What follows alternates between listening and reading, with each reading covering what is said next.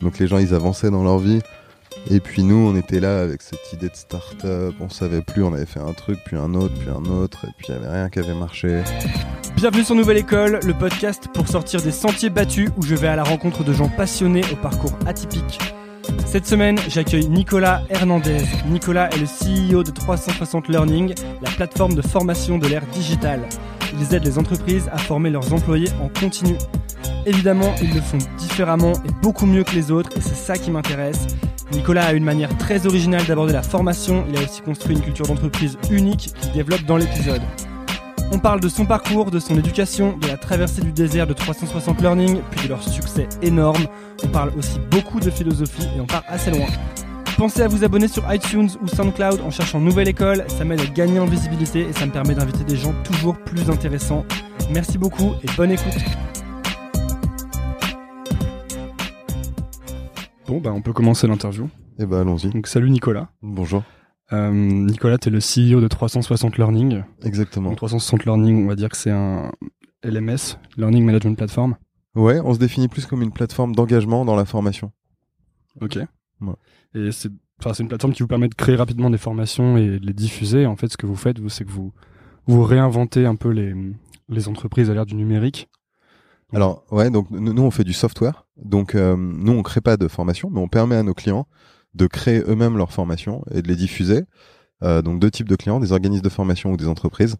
Euh, les entreprises beaucoup donc sur des contenus métiers internes. Euh, L'idée c'est qu'elles réinternalisent la production, euh, faisant ainsi euh, des économies puisque quand, quand c'est un prestat qui le fait c'est très cher. Mhm. Et euh, mais aussi dans le cadre de la transfo digitale.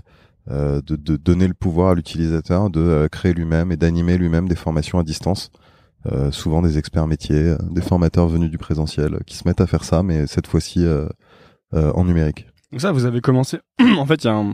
j'ai eu quelques difficultés à, à, savoir quand ça avait commencé. C'est parce qu'en fait, je crois que as commencé à, vous avez commencé avec ton associé Guillaume à travailler ensemble vers 2010, mais vous avez mis quelques années avant de trouver la, la recette. Tout à fait. Nous, il y a eu une longue traversée du désert euh, de 2010 à fin 2012 où on cherchait un peu ce qu'on allait faire et on a beaucoup tâtonné euh, et puis c'était une époque où il y avait un, un état de l'art beaucoup moins important sur le, la création de start-up et en termes de méthodo je pense qu'on était euh, on était un peu à l'ouest. Et toi tu voulais même pas à l'origine enfin vous aviez même pas pensé à créer une start-up toi t'étais en finance je crois d'abord.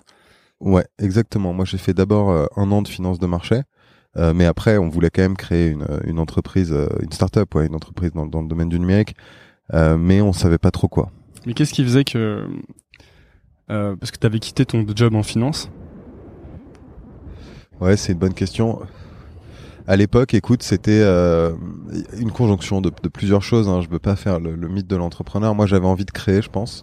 Mais après, il y avait un tas de facteurs qui ont fait que, que je m'y suis décidé. Euh, il y avait quand même, on est quand même passé, on oublie ça aujourd'hui, mais les startups, il y a eu un élément, euh, un, événement en 2007 qui était hyper important, c'est quand euh, Microsoft euh, a mis, je crois que c'était 450 millions, je, je, je, à vérifier, mais je crois que c'est ça, 450 millions dans Facebook pour 2,5% de Facebook, valorisant Facebook 15 milliards. Et c'était un séisme.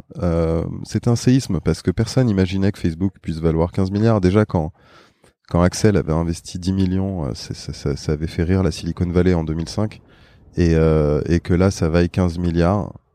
C'était euh, c'était spectaculaire. Et donc il y avait eu cet événement 2007 ou 2008 et euh, et moi j'avais suivi ça et je, attentivement. Et là je, je voilà un an plus tard je m'étais dit moi aussi je vais faire une boîte une start-up. Tu étais encore à Polytechnique à l'époque? Je finissais ouais. Je, je, je, je, suis sorti en 2008 parce que moi ce que j'avais lu c'est que t'avais avais quitté ton boulot en finance et qu'en fait t'arrivais pas à retrouver de, de job. Ouais Pendant tout à un fait. an t'avais cherché et... tout à fait tout à fait, j'ai passé des entretiens un peu partout, je me, je me, suis fait prendre nulle part.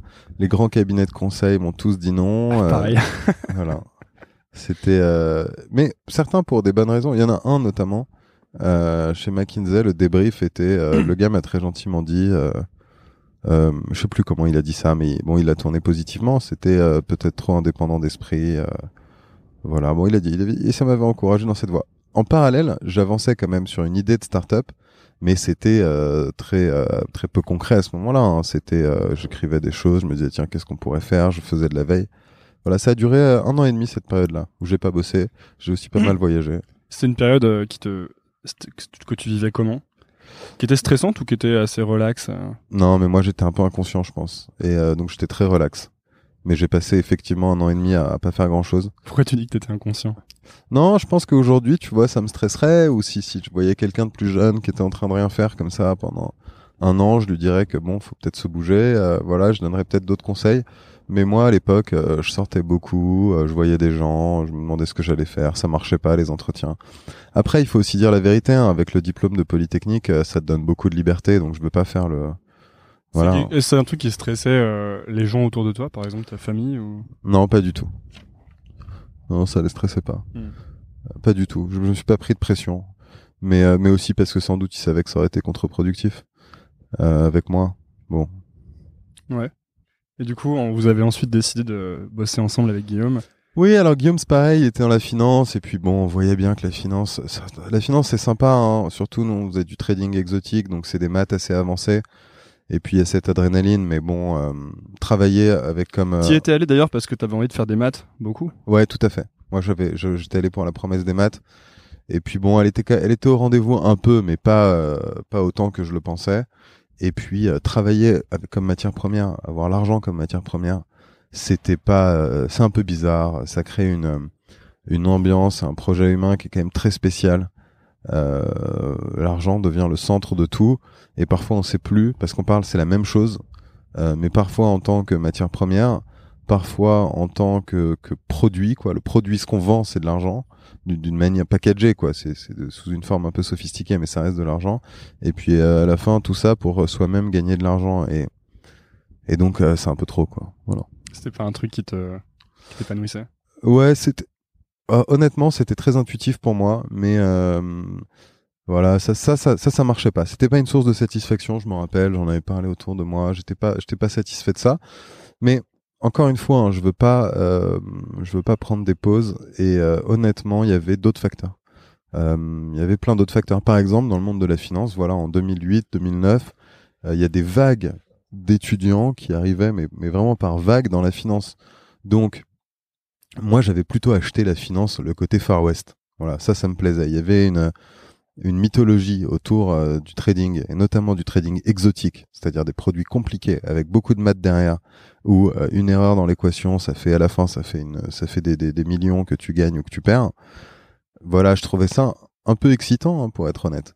Euh, mais en réalité, ça, c'était dans les années 90. Et la finance, ensuite, c'est beaucoup structuré. D'autant surtout après 2008 et Oh, et encore plus après 2008, encore plus. Mais déjà, hein, il y avait un côté dans les années 90, Far West dans le bon sens du terme, dans le sens entrepreneurial, où tout était à construire sur la finance de marché. Et voilà, moi je pense que je suis un constructeur euh, et, euh, et, et ça, ça m'avait attiré. Mais en arrivant, j'ai vu qu'en fait maintenant c'était hyper structuré. Il y avait des vagues, euh, des vagues d'étudiants qui sortaient, qui étaient, qui étaient très forts aussi. Moi, je me disais bon, alors quoi, il faut se battre pour être le meilleur de cela, Hmm. pour finalement en fait ne pas avoir d'impact sur la sur la structure. Voilà, c'était en fait la finance à ce moment-là avait atteint une maturité où il s'agissait d'exécuter euh, un état de l'art et plus de le créer et de le structurer. Et ça, ça voilà. te venait d'où toi ce côté euh, envie de, de créer ou de construire? Ah là là, c'est une longue question. hein. Ça, on pourra en parler pendant une heure juste de ça. moi, je suis un gars comme ça. Voilà, moi, j'aime bien construire. Je pense que c'est lié à, mon tempérament, aux accidents de, aux accidents de la vie, euh, de, tu vois, de, enfin, aux, aux aléas de, de comment tu construis ton caractère, Mhm. mais aussi beaucoup à mon éducation. Moi, j'ai une éducation assez particulière puisque je suis fils d'immigrés et euh, et ce, qu'on, ce que je crois que mes parents avaient un peu, surtout mon père avait un peu peur de transmettre sa culture à lui, colombienne, et donc il voulait vraiment que je m'intègre. Et donc, il me transmettait peu de choses, peu de vérité, peu de valeurs, peu de peu de pratiques, euh, peu d'éléments de, culture sociale. Et il voulait absolument que je réfléchisse par moi-même. Et donc, je prends un exemple qui est rigolo. Euh, je me rappelle quand j'avais 13 ans, j'étais en quatrième, ouais, 13 ans, il y avait euh, l'album d'NTM Paris sous les bombes là qui venait de sortir. Et, euh, et moi, j'étais rentré à la maison en disant euh, allons à l'Élysée, brûler les vieux et les vieilles et euh, brûler la République au même bûcher. Je crois que c'est ça hein, les paroles. Bon, alors ça avait suscité des questions et Mais la, la, la, démarche était intéressante parce que donc mes parents m'avaient dit ah oui parlons-en. Et on avait commencé à en parler au dîner.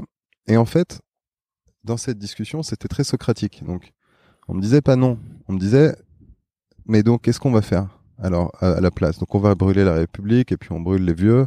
Et après on fait quoi? Parce que bon on a brûlé donc du coup on s'organise comment? Et là il fallait rentrer dans la discussion. Parce que c'était c'était l'obligation c'était ça. La contrainte c'était ça. Et ça avait duré ce jour-là jusqu'à 5 heures du matin, où j'avais donc abandonné euh, par fatigue peut-être. Euh, mais j'avais dû réfléchir pendant euh, quoi? 8-9 heures de suite dans une discussion où à la fin tu vois en plus bon j'avais 13 ans. Enfin on imagine bien comment ça a pu se passer euh, je m'étais fait enfermer quoi enfermer psychologiquement c'est-à-dire j'avais j'avais plus d'issue quoi j'avais tort en fait mais j'avais dû réfléchir par moi-même comme ça pendant longtemps et donc voilà, j'ai eu cette éducation-là où il fallait toujours euh, remettre en question, réfléchir par soi-même, euh, et ça prenait des heures. Et puis la seule chose, on pouvait pas s'échapper de ça. Et euh, donc voilà, je crois que j'ai beaucoup appris à, à, ne pas croire ce que je vois et ce qu'on dit, et à, et à, vouloir reconstruire moi-même. quoi. C'est ça qui t'avait donné envie de faire de la, de la philo? Je sais que tu avais fait un master de philo en même temps que tu avais fait l'X.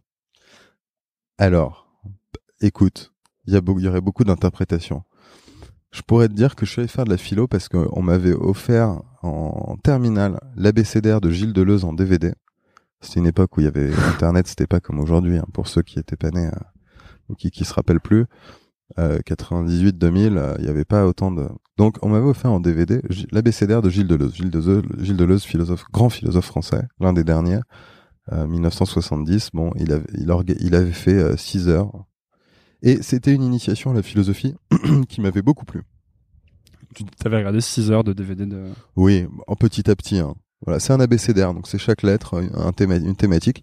C'est disponible sur Internet. Euh, ceux qui veulent s'initier à la philosophie de manière ludique, je les invite à regarder ça parce que c'est, en tout cas moi, ça a été mon entrée dans la philosophie. Euh, Gilles Deleuze, voilà. Et puis très vite après, euh, parce que c'était un, auteur euh, qui est couplé à Gilles Deleuze pour pour de multiples raisons, Michel Foucault, euh, et notamment euh, des cours au Collège de France qui sont très accessibles, très faciles à lire. J'avais 16, 17 ans, 18 ans. Euh, il y avait quelques écrits qui circulaient de, des cours au Collège de France. ils ont été tous publiés depuis, mais à l'époque c'était plus parcellaire. J'avais lu ça et on comprenait, je trouvais ça hyper intéressant. on pourra revenir sur pourquoi c'est intéressant, mais c'est une autre question. voilà, ça c'était la cause immédiate de mon intérêt pour la philo. Donc je me suis intéressé en philo, même en prépa scientifique. Et après, voilà, je me suis inscrit en philo. Mais je pourrais te dire aussi que Guillaume, mon associé et, mhm. meilleur pote, faisait ses études à Toulouse pendant que moi j'étais à l'X. Et donc, et, et, il se trouve que la philo par correspondance était à Toulouse. Et donc, m'inscrire là-bas me permettait d'aller voir mon pote euh, deux fois, deux semaines par an pour passer les examens en contrôle terminal.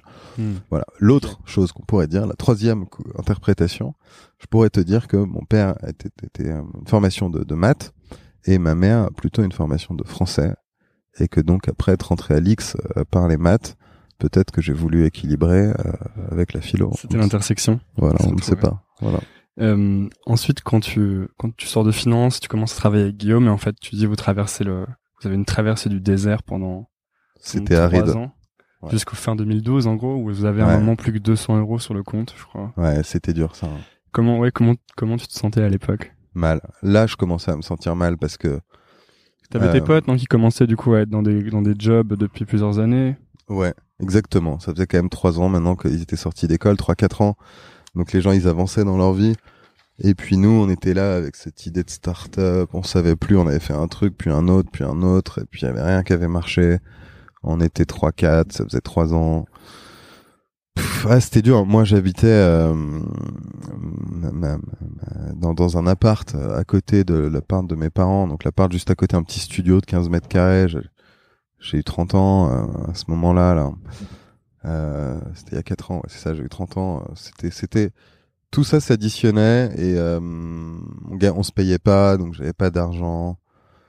C'était dur. Hein. C'était dur. T'es quelqu'un de, d'optimiste, toi, ou de très, ouais, très, parfois trop. Ouais. Mm. Qu'est-ce qui fait qu'à l'époque vous avez, t'avais pas abandonné ou vous n'aviez pas abandonné En fait, fin 2012, c'était notre dernier pivot, on le savait. On savait que c'était déraisonnable aussi. On disait non, il faudrait arrêter, mais on tente encore. Mais là, très vite, on a eu euh, de l'attraction. Voilà. Et là, c'est une histoire assez classique à partir de là. Mais il y a eu trois ans avant, avant de, de, de, si on était avec notre bâton de sourcier là, avant que le bâton se mette à vibrer pour nous indiquer qu'on était au-dessus d'une source, euh, il s'est passé trois ans. Justement, comment ça s'est fait, ce, ce pivot qui vous a amené à de l'attraction? Vous avez eu l'inspiration euh, Parce que Ça- vous avez quand même pas mal changé de sujet. euh. Ouais, c'est clair. Non, ça s'est fait très vite. euh, euh, on avait un, un MVP euh, qu'on a fait rapidement, et puis on avait AdWords, et qui AdWords nous donnait Donc, un, MVP, pour ceux qui écoutent, c'est un minimum viable product. C'est la, la version la plus basique de ton produit pour valider tes hypothèses. exactement. Mais ça, on savait pas que ça s'appelait MVP à l'époque. hein. On l'a fait, on l'a parce fait. que vous étiez un peu avant. Bon, remarque, non, à cette époque-là, c'était déjà diffusé, mais Non, c'était à ce moment-là que ça, que ça sortait. hein, tout, ce qui, Lean tout ce qui était Startup. Lean Startup, etc. Mm. Mhm. C'est sorti, ça sortait à ce moment-là. Euh, oui, écoute, après on a fait, on a fait un produit minimal, mais enfin c'était pas tant par méthodo que par nécessité. Et euh, et puis on a, on, on a trouvé, on a eu accès au marché principalement grâce à Internet. hein. Tu vois, LinkedIn, euh, enfin, voilà, classiquement. Parce que les entreprises ont commencé à vous contacter. Vous- ouais, ouais. Ah nous bon. à les contacter hein, quand même plus souvent. Ouais. Mais mais euh, mais euh, quoi qu'il en soit, on a on a on a fait un- on a commencé à faire un deal par mois, des deals entre 20 et 50 000 euros, un par mois, c'est sympa. Et donc là Jean David que t'as vu donc. Euh, Jean-David Chamberedon. Voilà, on est, j'étais en lien avec Jean David là dès le troisième mois de sa troisième deal. euh, là on a dit bon de toute façon on avait plus de sous. Comme tu disais, il restait, il chaque mois les coûts de la boîte, euh, les deux développeurs et les locaux c'était 15 000 euros. En Et, plus, euh, les boîtes, quand tu signes un deal avec elles, elles te payent pas tout de suite. voilà, il y euh, avait des délais de paiement. Chaque mois, on était euh, le, le 15 du mois, on, on savait pas si on allait pouvoir payer euh, tout ce qu'on devait le 30. Et ça a duré six mois, ça. Ouais, c'était pas facile. Et du coup, vous avez le, levé des fonds avec, euh, avec Isaïe. Et du coup, euh, et du coup, voilà, du coup, euh, j'étais en lien avec Jean David. Après, il y avait pas beaucoup de monde hein, qui investissait sur ce type de boîte euh, aussi early stage euh, sur la place de Paris. Euh, et tous ceux qui le faisaient nous ont dit non. Euh, mais euh, Jean David euh, a creusé. Et il a dit OK, let's go. Et je, je lisais dans une de tes interviews que euh, tu disais que vous auriez peut-être pas réussi si vous aviez appliqué la méthodologie euh, Lean Startup depuis le début. Ouais, c'est clair. Bah déjà, si on avait appliqué la Lean Startup depuis le début, je pense qu'on aurait arrêté euh, au- au- avant, dans, dans les trois ans. Et euh, non, mais quand j'avais dit ça, quand j'avais dit ça, je faisais référence à quelque chose de particulier. C'est que nous, on a un produit qui a un périmètre quand même assez large. Et euh, quand on a démarré, je dis, on avait fait un MVP qui était, mais on avait quand même repris des briques de choses qu'on avait faites pendant ces trois ans. Et il y avait quand même bah, quelqu'un qui euh, qui ferait un MVP euh, comme comme c'est écrit dans les livres euh, sur la ligne startup ou comme c'est enseigné dans les accélérateurs aujourd'hui. Euh, il n'aurait pas, il y avait pas de chemin quoi. Il y avait le MVP, il est très gros. Donc euh, voilà. Ce qu'on t'enseigne, c'est de faire un produit vraiment minime que tu peux tester hyper rapidement. Ouais, voir une landing page, ça, ça aurait marché. Tu peux faire une landing page. Des gens auraient dit oui, ok, créer, créer tes cours rapidement, ok. Ils auraient peut-être laissé leur email. Mais après, pour faire un, peu, un, un- un produit minimal qui répond aux besoins, euh, il y en a pour un an de, de, de dev avec deux, deux, trois devs, quoi. Bah, J'exagère peut-être un petit peu. Ouais, vous vous seriez peut-être retrouvé à faire des formations, euh, des, des workshops, des trucs comme ça. Ouais, je sais pas, je sais pas. Tu dis qu'à l'époque, il y avait, euh, je crois qu'il y avait beaucoup de gens qui disaient que vous faisiez n'importe quoi. Mais ils avaient raison. Ouais. Ils avaient raison, on faisait n'importe quoi. S'entêter comme ça pendant trois ans, c'était n'importe quoi. Et le refaire encore, c'était c'était n'importe quoi. Vous avez fait une liste? Des gens? Ouais. Alors j'ai des listes de gens qui, qui nous ont pas, qui nous ont mal parlé ou qui vraiment se sont mal comportés. J'ai une liste. Euh, je pense qu'elle est plus à vertu thérapeutique que, que, que vraiment comme la liste de Arya Stark. Euh, mais oui, comme Arya Stark, j'ai une liste et je l'ai eu avant qu'il y ait Game of Thrones. Je, je tiens à le préciser. Ça vous motivait euh, de D'avoir une liste Ouais. Moi, ça me calme. Guillaume est beaucoup moins comme ça. Mais moi, euh, il y a des, il y a- non, mais il y a des gens, des, en- des entreprises, des gens qui nous ont reçus, qui ont dit vous êtes fous, ça marchera jamais, et puis c'est n'importe quoi, et vous connaissez rien à la pédagogie, euh, nanana, vous devriez arrêter, euh, vous êtes ci, vous êtes ça, des jugements, et ensuite pas de, pas de réponse, des gens à qui tu, tu passes du temps à montrer des choses qui, qui, qui disent c'est intéressant et tout, ensuite ils te répondent pas, il y a même pas de feedback. Le feedback, c'est vraiment le mini- minimum que tu peux donner à quelqu'un qui te consacre du temps il y avait pas de feedback. euh, voilà, c'est parfois c'était très énervant. Les gens nous méprisaient et nous on sentait qu'on était méprisés alors qu'on était en train de prendre des risques et tout pour essayer de faire quelque chose. Ah, c'est très, euh, c'était très désagréable. Donc moi, je, c'est le fait d'être petit qui crée ça? Ouais, c'est le fait d'être petit, c'est ça. Et puis bon, je sais pas, euh, D'être jeune aussi. Moi, je me souviens quand euh, c'est vrai. quand j'avais ma boîte, euh, avant que je parte. Mm. Euh, Il y avait ce côté aussi. On allait donc on, on vendait des, un produit à des grandes boîtes et quand on allait les voir, on avait parfois le sentiment d'être pas pris au sérieux du tout quoi.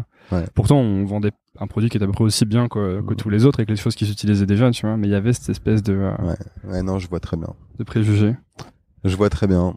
Ah, je sais pas à quoi c'est dû. Ouais. Ce mépris. Ça, à mon avis, ça a changé depuis. Parce que moi, j'ai l'impression euh, quand j'étais euh, à San Francisco, mais bon, c'est peut-être très particulier là-bas, hein, Hmm, mais qu'il avait n'y avait pas d'appréhension à l'égard des jeunes, vu que les jeunes justement étaient à là-bas fait. connus pour créer des trucs assez. euh, C'est pour ça que je pense que ça a changé depuis. Depuis, ils savent qu'il faut se méfier. Une startup, c'est pas parce que son produit est pas abouti, Hmm. que le gars est jeune, qu'il a pas les bons codes, que en fait, ça va pas marcher. Donc maintenant, je pense que ça a changé. Mais à l'époque, la, la seule chose que ça dit, c'est que la plupart des gens ne sont pas bienveillants. Voilà. C'est dur la bienveillance et c'est pas c'est pas une qualité partagée. c'est quelque chose qui se travaille aussi. Voilà, qui exactement l'écoute, ça se travaille, la bienveillance, ça se travaille. Mais c'est dur. La plupart des gens ne, ne, ne, ne- ne franchissent pas le premier seuil. Voilà, c'est ça que ça dit. C'est une quelque chose de triste. Mais bon, après, euh, en 24 mois, vous avez signé 160 clients et euh, puis vous avez levé 2 millions d'euros et puis vous avez maintenant plus de 25% du CAC Euh, 40 qui est sur votre produit. Oh là, plus, on est à Plus, 60. 60%. Euh, On, les a quasiment, on est quasiment dans tous les comptes maintenant. Enfin bon, pas tous encore, mais. Euh, ouais, non, après ça a marché. Après Ouais. c'était pas pareil. Il y avait Isaïe, la marque d'Isaïe. Une fois que vous aviez la marque de, de- du fonds d'investissement derrière vous, Ouais. c'était plus facile. Ah, ça Les gens vous accueillaient. euh, Ouais, ça a beaucoup aidé. Ouais. Mais encore aujourd'hui, en présentation commerciale, on dit, on disait hein, Isaïe, Jean-David Chamboredon, Pierre Cusco-Morisset. D'ailleurs, merci à vous les gars. euh, Blablacar aussi, merci Fred, parce que Bla- parce qu'Isaïe avait investi dans Blablacar et Isaïe avait fait à l'époque, nous on était le dixième deal, donc on pouvait d'une certaine manière dire qu'on était dans ce, ce groupe de 10 dans lequel il y avait le premier le dans la botte. Voilà, le premier deal de de de, de, Jean de Isaïe était Blablacar. Pas bien joué d'ailleurs. Hein. Encore une fois, Ouais. cha- chapeau Jean-David. Il y a du flair. Et Pierre, voilà, et Fred. Euh, et donc, euh, donc on, on a, on a utilisé ça. Et puis là, là, là, la, la crédibilité était différente. Tout d'un coup, il y a eu un saut de crédibilité. Du coup, ce que vous, bah, ce que vous avez euh, entrepris déjà, c'était aussi de changer le, la manière dont on voyait la- l'apprentissage dans les entreprises. Parce que, en tout cas, sur ce qui était les, les contenus d'apprentissage dans les entreprises, tout le monde avait cette image dans les années 2000 des, euh, des logiciels pourris avec euh, la carotte qui est animée en haut à droite de l'écran et le, le petit animal, tu sais, qui te dit euh, La carotte volante, ouais. la carotte volante. J'aime bien en Exactement. parler de ça, ouais. Ouais. Oui, donc ça, on a, là, on, a, on a décalé beaucoup. Mais après ça, honnêtement, c'est classique ce qu'on a fait. On a, on a pris un usage euh, extrêmement poussiéreux. Mm. On a beaucoup secoué. On a mis à jour euh, des usages du web d'aujourd'hui. Bon, Ouais, parce que les gens euh, vont avoir tendance maintenant à chercher euh, le même genre d'expérience exactement. dans l'entreprise que ce qu'ils ont dans leur vie quotidienne. C'est-à-dire Si tu utilises Facebook, Twitter ou des choses qui marchent très très bien comme ça, et qu'ensuite tu arrives dans ta boîte Exactement. et que ton logiciel c'est euh, une version Windows Millennium Tout de... à fait. Tout pas. à fait. C'est du Windows 98, ça, marche pas. Euh, non, mais c'est exactement ça. Là, on a bien résumé. Et puis c'est pas, c'est, c'est assez, euh, assez classique. On a, on a, on a rénové des usages en faisant des choses euh, avec du- le, le bon sens, Hmm. qui était notre bon sens, le bon sens d'un nouveau regard. Euh, et on a euh, renouvelé, voilà, on a mis le monde de la formation en marche. Et puis in- introduire aussi de la... introduire aussi de, de l'interaction entre les gens plutôt qu'avoir la formation isolée dans ton coin, l'auto-formation. Tout à fait. L'interaction humaine, plus versus, ouais, voilà, c'est ce que ce que tu dis là est parfaitement juste. Donc le, le monde de la formation à distance, en fait, ça s'appelait auto-formation. Et donc nous, on a dit, bah c'est euh, Jean-Charles, tu vas passer une heure d'auto-formation. c'est euh, ça, c'est vraiment pas motivant. Donc nous, on a dit interaction humaine au, au centre, entre les apprenants, entre l'apprenant et le formateur. Euh, les formats, des formats courts, pas les, pas les, pas les carottes volantes là et les, et les mascottes, mais plutôt des formats très courts, très pragmatiques. Le mobile, Alors ça, on a été vraiment précurseur sur formé sur mobile. Euh, et puis la remettre la création dans les mains de l'expert, plutôt que de dire à l'expert tu dois appeler un prestat. Ouais, donc pas créer les formations vous-même, mais euh, prendre des gens qui savent de quoi ils parlent. Ouais, euh, oui, c'est-à-dire de dire parce que dans donc dans les boîtes t'as as des experts, experts métiers ou des formateurs. Mm. Et eux, aujourd- aujourd- mais aujourd'hui encore, hein, parce qu'aujourd'hui encore, on est les seuls à proposer ça. Euh, ces gens-là, quand ils veulent faire une formation à distance, ils doivent appeler un prestat qui va euh, lui faire des mascottes et des carottes volantes. Et ça va, leur, coûter cher. C'est en dizaines de milliers d'euros par module. Et donc nous, on a dit, on va permettre à l'utilisateur, donc au formateur, à l'expert métier, de créer lui-même le cours. Euh, donc ça va être un cours différent, plus, graphiquement, moins de surenchère graphique, des formats courts, euh, très interactifs en termes d'interaction humaine, et créé par celui qui sait. Donc, il n'y a pas de, de coût additionnel parce qu'il va pas chercher un prestat. Et, le, le, temps pour créer et déployer est raccourci parce que t'as pas tous ces allers-retours avec le prestat qui fait voilà. Voilà, ça c'est une vision, c'est ça de 2013 à, là à aujourd'hui, c'est ça ce qui nous a permis sur le marché de nous différencier, de, de, de renouveler les usages. Euh, enfin, enfin, après, on sait pas trop le genre de choses qui se racontent comme ça en interview, mais c'est vrai qu'il y a quand même des boîtes qui sont on, a fait fermer. Il y a des boîtes qui se sont fermées parce qu'on est arrivé, d'autres qui ont été obligés de se vendre. Enfin, c'était quand même une. C'est dans des marchés concurrentiels. Euh, on voit pas forcément ça au début. Et, quand on démarre la startup, c'est la guerre. Hein. Quand t'es dedans, ouais, bah, comment tu l'as vu la guerre? Quand t'es dedans? Honnêtement, ça pose des questions parce que tu dis voilà, bon, on les a battus. Alors, nous, on a, on a quand même créé du marché. Donc, c'est-à-dire qu'il y a des gens qui voulaient pas se diriger vers des solutions parce qu'elles étaient trop complexes, trop lourdes et trop chères, et à qui nous, on a, on a offert une solution, qu'on a créé du marché. Et en parallèle de ça, tu prends aussi du marché à d'autres. Et quand tu prends du marché à d'autres, ils s'accrochent, donc ils se battent. Euh, finalement, on a battu ceux qui étaient en place. Euh, mais quand tu fais ça, ça pose forcément des questions parce que tu te dis voilà, moi, moi, je suis plus un quelqu'un qui a envie de, de euh, euh, mettre mon énergie à construire des choses nouvelles et qui vont être utiles, plutôt qu'à mmh. aller euh, prendre la place de d'autres gens qui peut-être faisaient. Bah, il se trouve qu'ils faisaient pas très bien ce qu'ils faisaient, mais bon, ça pose des questions tout ça sur notre monde et la manière dont, dont il va évoluer. Mmh. Toi, pourquoi tu pourquoi tu penses que tu fais ce que tu fais en ce moment? Waouh. Ouais, c'est la question, elle est deep celle-là. Euh, écoute, c'est une bonne question. C'est une bonne question. Moi, je sais pas. Je sais pas. Pourquoi, pourquoi la vie Enfin, tu vois. Ouais, ouais, bien sûr. Ouais. Euh, non, je, écoute, je fais ce que je fais là parce qu'on construit quelque chose qui est quand même formidable en termes de produits, aussi en termes de culture de boîte.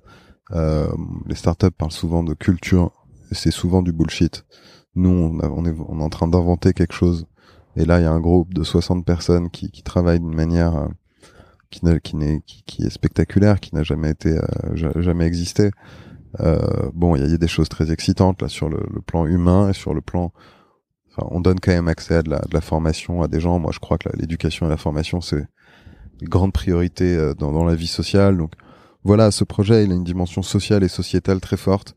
Euh, et à la fois, on fait du business. Donc moi, j'aime bien quand on arrive à réconcilier ces deux choses-là en allant loin. Hmm. C'est pas de dire on va faire un peu de business, être un peu social et, en fait on va pas faire grand-chose, mais au contraire, c'est dire on va aller loin des deux côtés. Et ça, c'est c'est cool quand tu arrives à, faire ce grand écart-là. En y allant fort des deux côtés, c'est pas mal. On va en parler de la culture justement parce que je pense que c'est hyper intéressant. Mais pour juste finir sur euh, le côté euh, ce que vous vendez aux entreprises, ouais. comment en fait je pense que la, la critique principale euh, envers ça, moi en tout cas à chaque fois que je parlais d'éducation à l'entreprise à des gens, c'est toujours mais ouais mais ça marche pas ou comment et comment tu sais parce que vous je sais que vous mesurez, hmm. vous tentez de mesurer l'impact ou l'efficacité en tout cas de ce que vous hmm. faites. Comment tu sais si ça marche Les gens qui disent que ça marche pas, c'est parce qu'ils ont ils ont jamais vu notre plateforme et nos chiffres. Voilà. Mais c'est vrai que sinon ça marchait pas, ouais. C'est vrai, c'est vrai. Et, euh, et comment tu sais que ça marche? Tu mesures les taux d'engagement, tu mesures l'activité. Ça, mhm. c'est assez simple. Mais nous, ça, enfin, dire, ça marche de manière euh, intense. Hein. Aujourd'hui, il y a 8, il y a 8000 modules de formation qui sont créés tous les mois sur la plateforme. Et euh, voilà. Je peux pas dire trop de chiffres, mais celui-là, il est intéressant. Ok, très bien. Parce que je trouve il y avait des Enfin, c'était intéressant. Je vous lisais des trucs que tu avais écrits sur la manière dont vous utilisez les Net Promoter Score, etc. pour voir comment ça marchait. Le Net Promoter Score, c'est quand tu demandes à un utilisateur de noter ton produit entre 0 et 10. Et les gens qui vont dire que euh, c'était entre 8 et 10, c'est des promoteurs. C'est des gens qui vont généralement diffuser ton produit, notamment. Tout à fait, ouais, on a fait des calculs de, de NPS, surtout au début pour montrer aux entreprises. On leur dit est-ce que vous mesurez le NPS de vos portails formation? Puis ils savaient pas ce que c'était NPS, donc on leur disait bah on a qu'à essayer de le mesurer. L'avantage du NPS c'est que c'est pas t'as pas besoin d'un tracker, t'as pas besoin de si tu veux mesurer le NPS d'un service web, t'as pas besoin que le, le service web, l'éditeur du service web hmm. euh, accepte. Tu peux faire la mesure à côté parce que tu dis juste aux gens ce service de 0 à 10 vous le notez combien? Et ensuite, comme tu dis, tu dis que ceux qui répondent euh, 9 ou 10, c'est les promoteurs en, dessous de 6, c'est des détracteurs. et tu fais en pourcentage la soustraction des deux. Si tu as 60% de promoteurs, 20% de détracteurs, ça fait un NPS de 40%. Et donc ça, tu peux le calculer en dehors du service. Et donc nous, on allait, on disait, bon, bah, calculons le NPS de votre portail de formation. Et alors, c'était des diagnostics où le résultat était entre moins 10 et 0, sachant qu'en gros, en dessous de 30, c'est mauvais, quoi. euh, et là, c'était... Ça, c'était les solutions existantes. Ouais, c'est ce qu'ils avaient. C'était carrément négatif. Et ça, c'était l'arme qui nous a permis au début, quand on arrivait sur le marché, de faire douter. Parce que comme on était jeune, pas crédible, pas expérimenté, peu de références, on avait du mal à, à susciter vraiment de l'intérêt. Hmm. Et donc il fallait arriver à introduire un doute au début pour démarrer. Et, euh, et ce NPS, ça a été un moyen pour nous d'introduire un doute. Ça, c'est intéressant parce que ça, c'est une technique que du coup tu, tu peux employer un peu avec tout, quoi, finalement.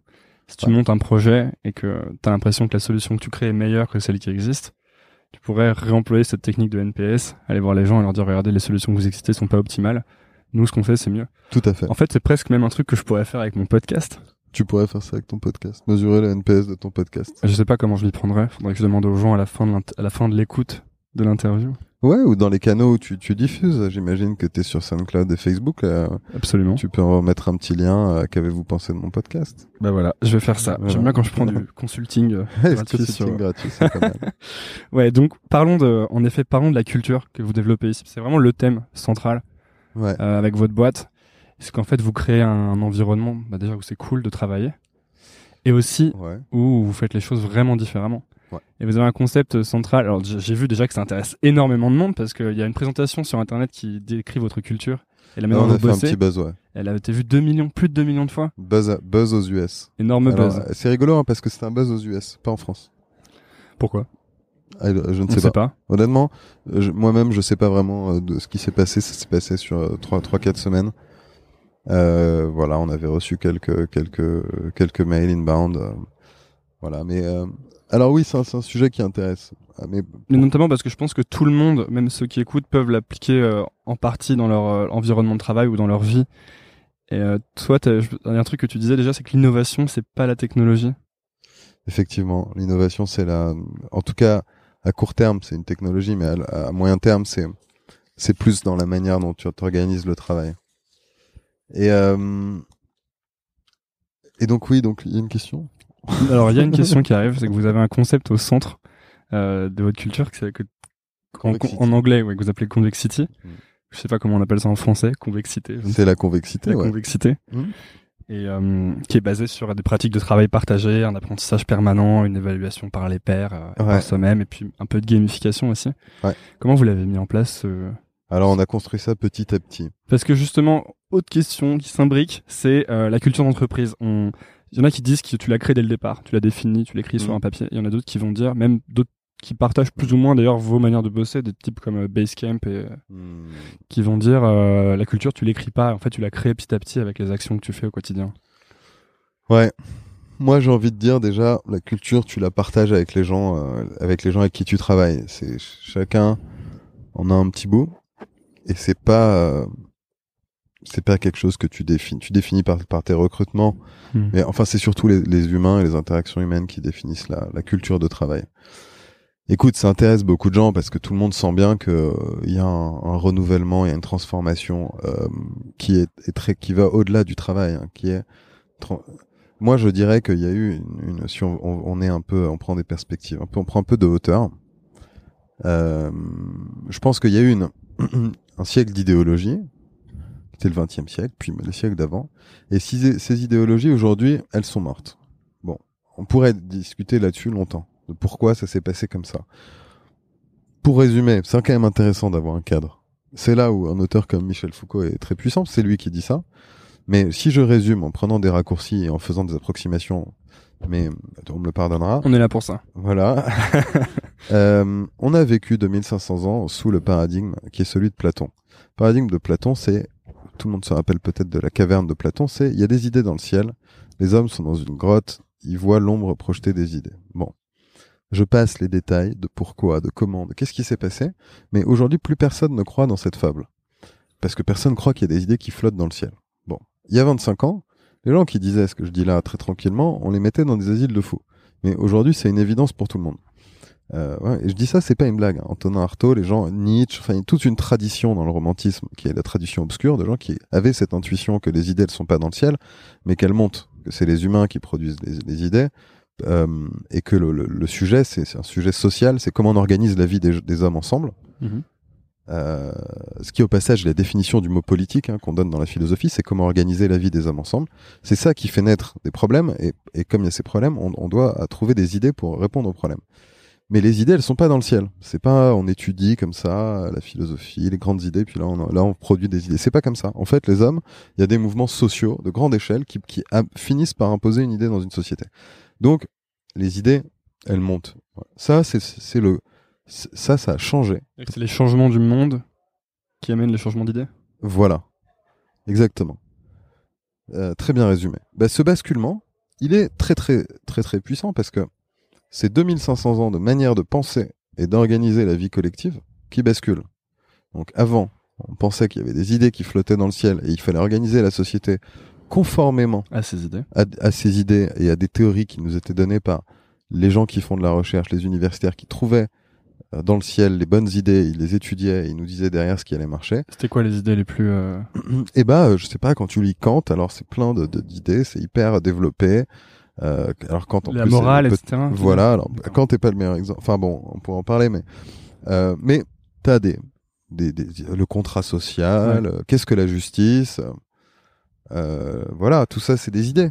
Mais en fait, aujourd'hui, on sait que tu peux demander à n'importe qui, il dit tout ça, c'est des conneries, ça marche pas. Ouais, c'est ce du storytelling. C'est du- voilà. Aujourd'hui, on n'y croit plus à ça.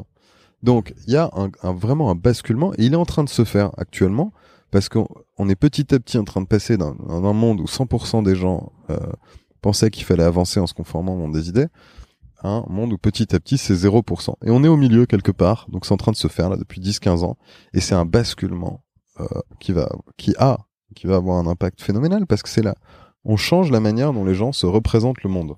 C'est très fort quand on dit ça tout le monde n'est pas conscient qu'on a des représentations du monde et que quand on interagit avec le monde, c'est grâce à une grille de représentation qu'on a soi-même. Bon, bah, aujourd'hui cette grille, elle, est en train de radicalement changer. Je vous, dis- je dis tout ça là. Pourquoi? Pour dire que il y a, y a donc ce grand, ce grand changement profond et dans l'organisation, dans les tout ce qui est un projet social, un projet politique, c'est-à-dire un projet qui touche à l'organisation d'un collectif, un ensemble de personnes, que ce soit une entreprise, que ce soit un pays, euh, que- que- que- quel que soit le projet s'il est collectif, euh, le- le- les présupposés, la manière dont on va l'organiser, la représentation de, à quoi ça sert, de où ça va, de comment on doit l'organiser, a été bouleversée. Et on le voit bien, on voit bien. Là, il y a eu un, changement. On, croit que c'est un changement. On va voir si c'est un changement politique très fort. Mais les gens appellent là hein, une modification des méthodes. Bon, dans les cultures de travail, c'est pareil. Donc c'est pour ça que ça intéresse tout le monde parce que tout le monde a senti ça intuitivement. Moi là, je vous donne une lecture très théorique. Il y a des gens qui ont une, une- intuition très simple et qui n'ont pas besoin de, de toute cette complexité là que j'ai donnée pour dire la même chose. Et et donc là aujourd'hui, il faut réinventer. Tout le monde appelle la réinvention des méthodes de travail. Alors c'est une chose de dire il faut réinventer. Voilà, Monsieur Macron, il a dit il faut réinventer, il a raison. Et ensuite, c'est une autre chose d'avoir la solution. On va voir d'ailleurs si lui il a la solution. Et nous, sur un autre sujet, qui est pas un sujet de de- de- d'organisation de, de, la nation et des citoyens, mais qui est le comment dans une entreprise euh, on, réinvente euh, le travail collectif. Euh, voilà, on est en train d'inventer, de proposer une solution euh, qui, euh, so far so good, a l'air de marcher. D'autant que quand tu dis euh, on sait pas si Macron a la solution, c'est parce qu'il déjà en plus il y a plus une seule solution. Vu Effectivement. qu'on peut, euh, vu comme tu dis, il y a eu un basculement, du coup ça veut dire que si on n'est pas dépendant euh, des mythes ou du storytelling, on peut envisager de construire la solution de la manière dont on veut en fait. Écoute, tu le dis très bien. Il y a une place qui est laissée vide parce que les idées, on- moi je dis avant il y avait les idées dans le ciel, maintenant il y en a plus. Et ben ça pose un problème parce que, allez, on, allons, allons au bout. Au bout. Pourquoi ça pose un problème? Parce que Platon, si il, arrive avec ce concept d'idée qui est dans le ciel, c'est pas pour rien. C'est parce que il veut fonder la République, la chose publique. Et quel est son problème? C'est que pour fonder la République, il a besoin. euh, Il y, y a des problèmes concrets, quoi. Qu'est-ce que c'est? Donc lui, il veut. Ça veut dire quoi Fonder la République, la chose publique, c'est se débarrasser du tyran. Mais le tyran, il a un rôle. Par exemple, quand il y a un gars qui dit euh, mon voisin il plante ses tomates dans un endroit qui est à moi parce que mon père il plantait les tomates à, à, l'époque là donc donc ça c'est à moi et l'autre il, il, est en train de me l'annexer.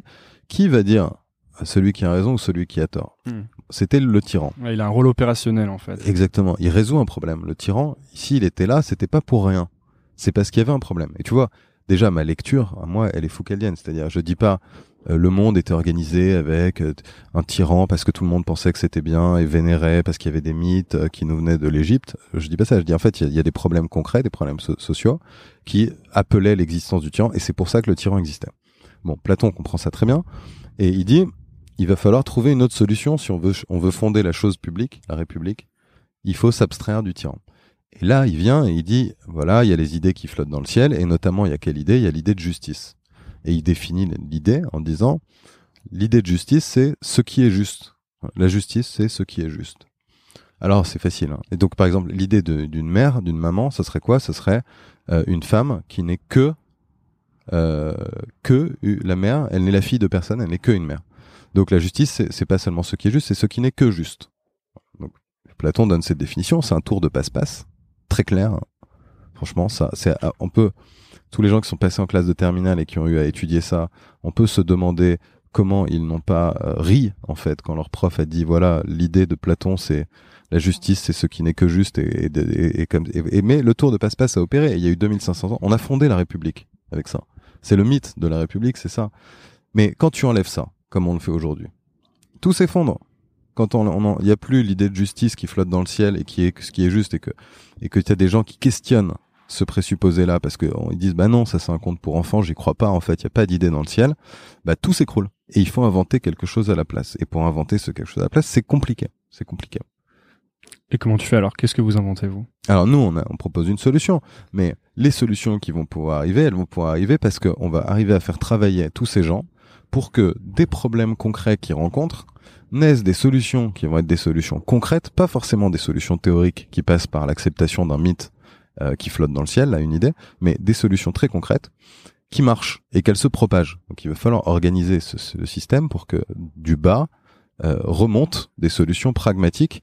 Voilà. Et, et, le logiciel, évidemment, a un rôle à jouer là-dedans pour faire circuler l'information, pour mmh. sélectionner, pour comparer les euh, solutions qui existent, pour les sélectionner et euh, pour euh, les, les, faire circuler. c'est tout ça que, que, que, qui est en train de se mettre en place. Et nous, notre solution, bah oui, elle s'inspire beaucoup de ça. Après, on pourrait prendre un, si tu veux vraiment que je te parle concrètement de ce qu'on fait nous en termes d'organes. Ouais, on va pas parler de tout, mais on peut prendre on peut attaquer par un angle, quoi. Ouais. Disons que il y a une organisation très descendante qui est l'état de l'art, qui il y a des managers qui décident, euh, qui ont le manager a plusieurs rôles. Euh, et nous, on se dit bon, bah, si on veut se débarrasser du manager pour avoir une organisation qui soit décentralisée, euh, auto-organisée, voilà, toutes ces bonnes propriétés. Ouais, parce que tu dis que l'autorité c'est de la friction. Voilà. Si on peut réduire l'autorité, on réduit la friction. Voilà, il y a une intuition très geek hein, derrière ça. Le, Internet, c'est un monde décentralisé. Euh, il y a pas, il y a, y a, peu de serveurs qui ont de l'autorité sur les autres et c'est une autorité très faible. De moins en moins décentralisé peut-être d'ailleurs. Mais... Ah, c'est c'est une autre, un bon, autre, on en parlera un autre sujet. un autre sujet. Euh, et donc, si tu veux avancer là-dedans, tu dois te demander quel est le, le comment le manager, euh, comment comment est constitué son rôle, à quoi ça sert, quelle fonction ça remplit, et comme le faisait Platon, de se dire comment je peux déconstruire ça, c'est-à-dire pour chaque fonction remplie par le manager, essayer de trouver une autre manière de faire qui soit bottom-up, qui soit décentralisée pour euh, remplacer cette fonction-là. Je prends un exemple. Mhm. Euh, le manager, l'un de ses rôles, c'est de faire circuler de l'information euh, entre différentes équipes. Bon, si tu arrives à organiser ta boîte de manière à ce que toute l'information soit d'une part accessible à tous, mais c'est pas tout, bien organisée, parce que dire que l'info est, accessible, qu'elle est quelque part où tu as accès parce que tu pourrais y aller, mais qu'en fait c'est impossible de s'orienter là-dedans parce qu'on comprend rien, c'est, c'est, ça, ça marcherait pas. Donc il faut comment on structure toute l'info de qu'est-ce que font les gens pour que chaque personne ait accès à toute l'info? Ben, si tu fais ça, tu as déjà plus besoin que le manager il passe du temps à faire circuler de l'info. Donc transparence totale. Voilà, mais transparence, je trouve que transparence, ça traite pas complètement le sujet parce que tu peux avoir de la transparence euh, sans que euh, réellement euh, on, on, voit clair à hmm. travers. Voilà. Si c'est confus. Voilà, si c'est mal organisé. donc, donc je trouve que là, la, la transparence, ça suffit pas. Par exemple, si l'info elle est dans des chats, et eh bah euh, c'est très compliqué de la retrouver. Si t'as si t'as 2000 personnes qui utilisent des chats pour euh, échanger sur des projets à la fin, je te mets bien au défi de comprendre qu'est-ce qu'est-ce que sont en train de, quel est le projet collectif de ces 2000 personnes. Donc vous vous avez différentes interfaces que vous organisez avec des process que vous avez écrits. Voilà. Pour que les gens puissent accéder à l'information de manière claire, ça. centralisée, décentralisée. L'information. Ah oui, l'information, elle est, elle est, oui, on pourrait dire qu'elle est au même endroit et, euh, et uniforme, hmm. effectivement. Et, sans friction, c'est-à-dire sans avoir besoin d'interrompre. Exactement. Sans euh, avoir besoin d'aller voir le manager qui fait de la, qui peut faire de la rétention d'informations, qui peut avoir plus d'informations que les autres. Tout à fait, tout à fait, parce que alors ça, c'est intéressant ce que tu dis. C'est euh, sur chaque rôle du manager, tu peux trouver donc son rôle. Et quand tu vas le déconstruire, tu vas faire deux choses. Un, tu vas rendre ce rôle inutile, mais en même temps, tu te rends compte que euh, ce rôle légitimait aussi l'autorité hmm. du manager, non plus en tant que non plus professionnellement, mais au niveau personnel. Et donc, le manager qui avait comme rôle de faire circuler de l'info, ça sous-entend qu'il y a une asymétrie d'information, et ça sous-entend que la personne, la personne humaine, à tout moment, elle peut dire à quelqu'un, tu vas faire ça, et tu vas le faire. Et le sous-entendu, c'est, voilà, parce que je sais, j'ai accès à une info à laquelle toi, tu n'as pas accès, qui me permet de savoir que c'est la bonne décision. Et donc là, tu peux pas discuter, le dialogue est rompu. Hmm. Et euh, on pourrait dire que l'interpersonnel, la qualité de la relation humaine, euh, elle est euh, aussi euh, elle est aussi détruite par ce design organisationnel. Voilà, ça c'est un exemple simple, un exemple de la transparence que j'aime bien parce qu'on permet il permet de bien comprendre. Voilà. Et donc ensuite quand tu déconstruis tout ça, la question c'est de dire bah je prends tous les rôles un par un et au fur et à mesure que l'organisation grandit, on se rend compte qu'il y a des rôles dont on a besoin et nous on se dit bah ce rôle comment on peut le décentraliser, non pas pour le donner à une personne, mais au contraire pour l'éclater et dire ce rôle il est plus à personne ou il est à tout le monde. Par exemple?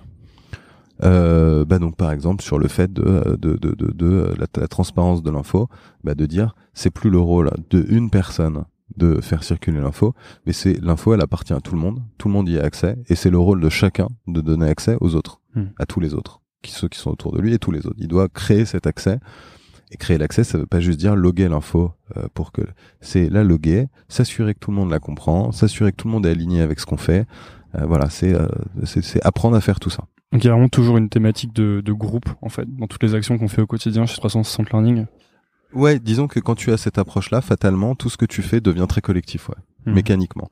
Et ça crée, moi, je, je connais des gens qui, qui essayent de parler dans le monde des startups qui disent euh, que la collaboration c'est contre-productif ou que la collaboration c'est un mythe.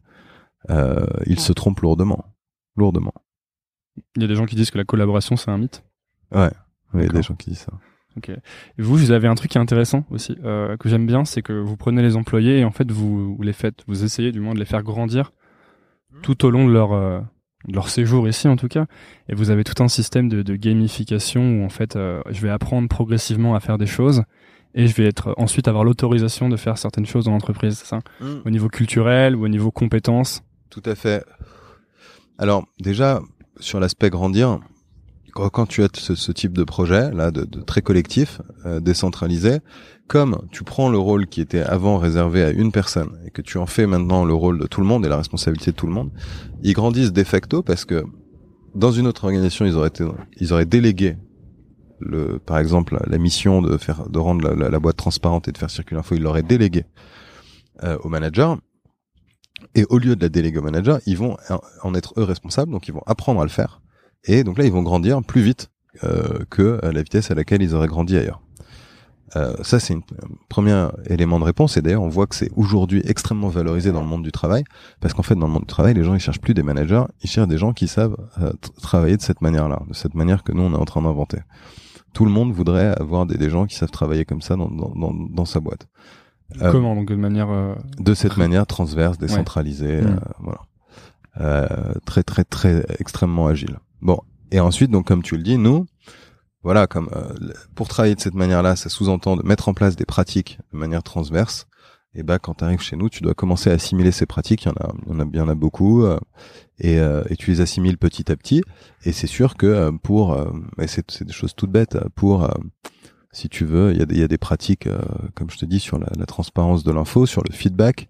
Voilà, c'est l'un des autres rôles du manager, c'est de faire grandir les gens autour de lui notamment en leur donnant du feedback, bah là chacun peut donner aux autres du feedback, mais quand tu as 25 ans et que tu sors d'école, tu sais pas ce que ça veut dire donner du feedback et tu sais pas donner un bon feedback. Donc nous, quand on arrive chez 300 Learning, c'est sûr que très vite, on va devoir apprendre à donner du feedback et à donner du bon feedback parce qu'on est évalué sur le feedback qu'on donne. Moi, ça m'intéresse. C'est quoi du, du, bon feedback? Alors, un, bon feedback, écoute, je sais que pas. J'ai 25 ans et je sors d'école, donc. ben voilà. Un bon feedback, écoute, je vais pas te dire que j'ai une définition définitive de ce que c'est, mais nous, on a dit que le feedback devait être évalué selon quatre critères. On les a construits petit à petit, ces critères, d'ailleurs, en observant comment ça se passait, et c'était itératif. Euh, un bon feedback, c'est quatre choses. C'est un feedback qui est actionnable. Euh, donc, il y a des actions qui sont suggérées, qui sont concrètes. C'est pas juste théorique, c'est pas tu un peu trop comme Donc, si. Tu un peu devrais trop... faire plus comme si, moins comme ça. Exactement. Mhm. Et avec des exemples concrets et avec des actionnables, c'est-à-dire et donc voilà ce que je te propose de faire désormais, c'est de mettre en place ça et ça. D'accord. Euh, ça doit être concret. Donc c'est actionnable. Il est basé sur des éléments tangibles, observables. Donc un bon feedback, c'est pas un feedback flou. On dit oui, souvent je trouve que tu es un peu comme si. C'est à tel moment tu as dit tel mot ou tu as et tu as fait telle action. Voilà. Et voilà pourquoi. je- je- et c'est sur ça que je vais te donner un feedback Ok. c'est euh, euh, fact-based. Et ensuite, on a deux autres éléments. Un, c'est la bienveillance. Donc, c'est est-ce que euh, tu te sens bien à l'issue de cette prise de feedback? Est-ce que le feedback qui t'a été- été donné fait que tu te sens mieux? Et c'est très lié au deuxième point, mais on évalue les deux séparément. Je pense que c'est assez clair pourquoi. Et le deuxième, c'est est-ce que tu as confiance dans le fait que ce feedback va te permettre de t'améliorer? Et donc, à chaque fois que je reçois un feedback ou que je donne un feedback, je vais devoir évaluer le feedback que j'ai donné ou que j'ai reçu? Ouais, disons quand tu quand tu, Quand tu reçois- reçois, plutôt. voilà, quand tu reçois un feedback, tu vas évaluer le feedback que Mm. tu as reçu. Et euh, le feedback est, est l'une des rares choses euh, qui est euh, qui est une information qui est pas partagée. Donc le feedback il est entre deux personnes. On partage pas ce, ce feedback public. Même, il est fait par écrit, hein, mais il est quand même pas euh, remis en commun. Ça concerne les deux personnes et puis personne d'autre a besoin de savoir ce qu'il y a dedans. Mais en revanche, l'évaluation du feedback, elle, elle est publique et chacun voit euh, le- les, les notes qu'il a sur euh, le feedback qu'il qui, qui donne. Et ça, ça fait grandir. Ça permet à chacun de s'améliorer, de donner du meilleur feedback, de comprendre qu'est-ce que c'est un bon feedback. Voilà. Si, si j'écoute ça et que euh, je suis dans une, euh, une entreprise qui, qui fonctionne pas du tout comme 360 Learning, et qui est beaucoup plus euh, disons, archaïque dans sa manière de bosser, euh, est-ce qu'il y a des choses que je peux, euh, que je peux mettre en place Des choses que vous faites actuellement, immédiatement, et sans avoir besoin de me barrer de ma boîte, de, de tout changer dans ma vie Alors, je veux pas être euh, trop négatif, mais euh, moi, j'ai, je fais ce projet qui est de, de, de, de créer fr- from scratch, de, de, de- depuis rien, une culture euh, hyper, voilà, la conve- convexity, quoi, une culture convexe, donc qui, qui fait oui, comme une courbe exponentielle. Là, ça c'est convexe. Euh, je fais, on, on travaille. Là, on est 60 à travailler à construire ça. Euh, ça, je sais à peu près faire. J'ai aucune idée de comment on pourrait faire pour transformer une organisation euh, où il y a plusieurs milliers de personnes pour faire qu'elle ressemble à quelque chose comme ça. C'est un, un autre problème très différent, beaucoup plus complexe, sur lequel je pense pas avoir de réponse aujourd'hui. Ok. Désolé. Bah, y a pas de problème. j'ai vu que, euh, En revanche, on peut dire, pour, pour donner quelque chose de positif quand même, on peut dire, tu vois, moi j'aime bien, dans les, les, les mecs de l'écologie, là, de, du, du, du durable, ils disent euh, act local, think global. Je pense que ça s'applique aussi à la culture d'entreprise, tu vois, c'est qu'est-ce qu'on peut faire comme petite action soi-même À ton locale, échelle. à ton échelle. ouais, c'est un peu ce que je te, ce que je voulais dire en fait par ma question. Et bah c'est à un moment, c'est euh, utiliser des outils de gestion de projet, partager l'info, la structurer, réfléchir sur les process, dire est-ce que ce process il est bien designé, il permet de partager l'info, est-ce qu'il est le plus simple possible? Voilà, c'est tout, c'est tout ça. Après, il y a des choses qui doivent être globales, hein, qui doivent être transverses. C'est comme pour le, le- pour l'écologie. hein. On peut faire un peu lo- localement, mais à un moment donné, s'il n'y a pas des contraintes euh, globales, ça va quand même pas marcher. Les, gens que vous aidez avec votre produit, euh, fi- finalement, vous les aidez parce qu'il y a un décalage entre euh, le niveau de, connaissance ou euh, d'adaptation au monde actuel qu'ils ont et, justement l'état du monde.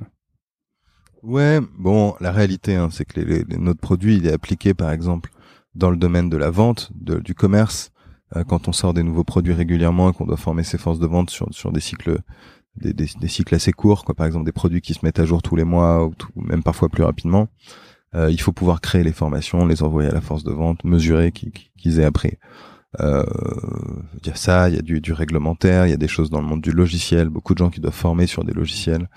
Voilà bon etc il y a plusieurs plusieurs verticales. Euh, et puis il y a cette verticale de transformation de culture. On a des gens qui, qui ont besoin de la formation pour euh, transformer une organisation, pour transformer une culture. Il faut former, c'est sûr.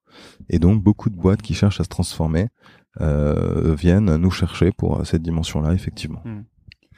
Euh, on arrive proche de la fin, hein, moi justement quand j'entends ça, j'ai l'impression qu'en fait si je vais bosser dans une grosse boîte, j'ai de fortes chances d'être sur des process qui sont inefficients et un peu de me, de me comment dire, de m'éloigner, de, de m'isoler un peu au niveau de mon apprentissage et de, de mon adaptation au monde actuel en gros. Et euh, qu'est-ce que tu conseilles toi euh, à quelqu'un qui sortirait d'études actuellement?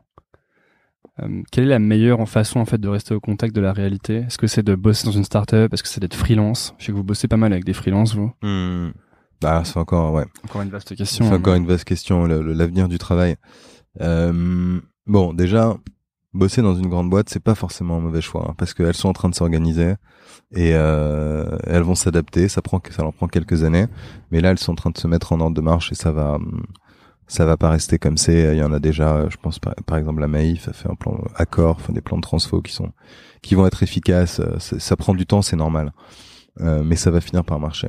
Donc euh, je condamnerai pas trop rapidement les grandes entreprises.